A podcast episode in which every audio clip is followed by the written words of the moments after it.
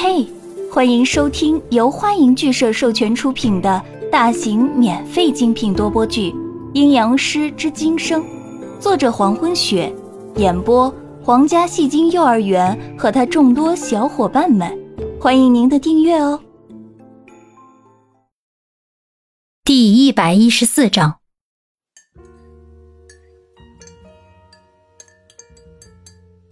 坐在客厅的宋子阳目光划过江涛的眼眶，看向别处。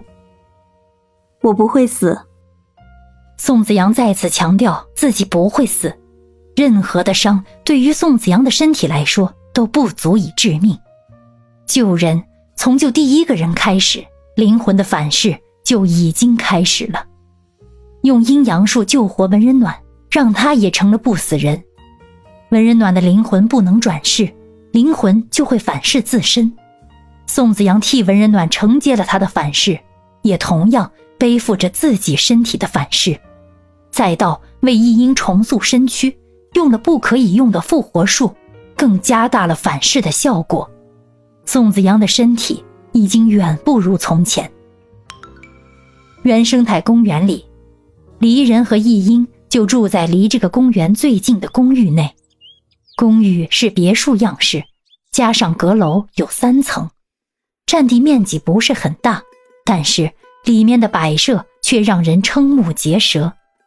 里面摆放着各国各代的标志性器物，从大秦到清朝，再到民国时期的东西物件全部都有，摆放在屋子的每个角落，装饰性很强。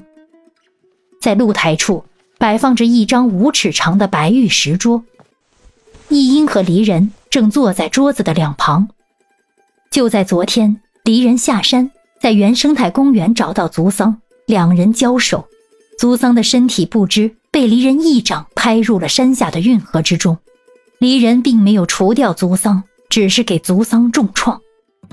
离人坐在石凳上，紫色的眼眸波光流转，看着易英的丹凤眼，然后紫色的发垂到腰间。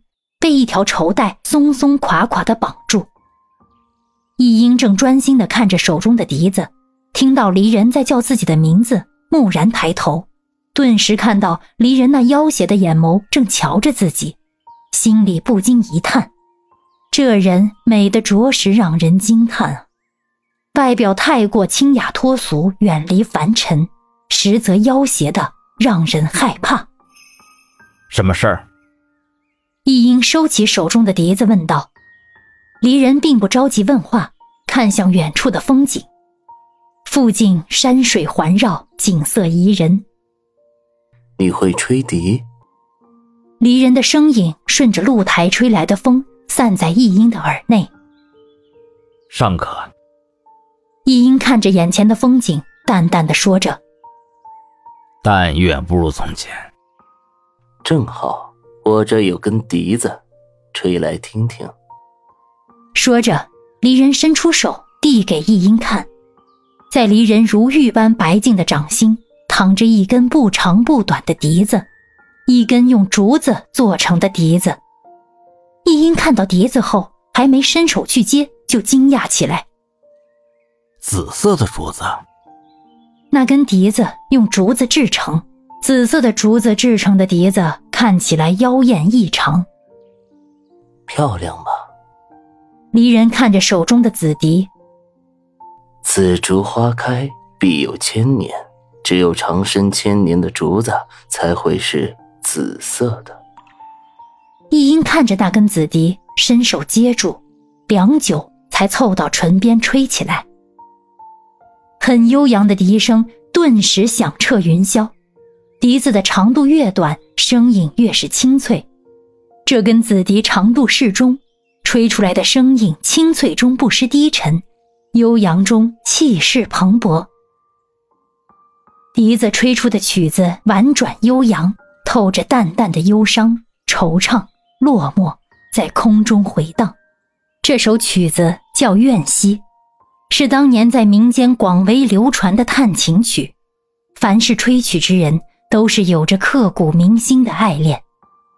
曲子意境优雅，很容易让听者陷入沉思，跌入回忆之河内。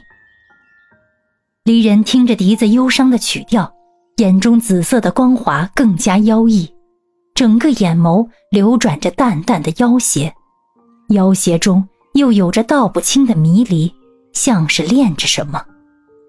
不由自主，离人想起了很遥远的曾经，那些疯狂的过往，恍如时光倒流，斗转星移，离人回到了千年之前。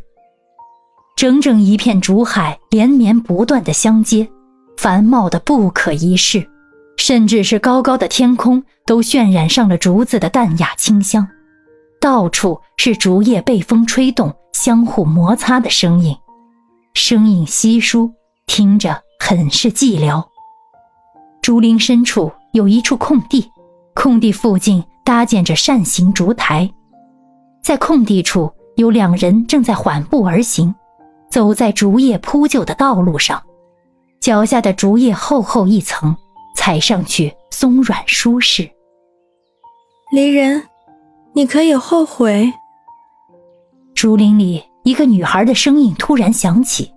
走在女孩身后的离人停下脚步，抬头看着眼前的女孩，白润如玉的脸扬起一丝邪气。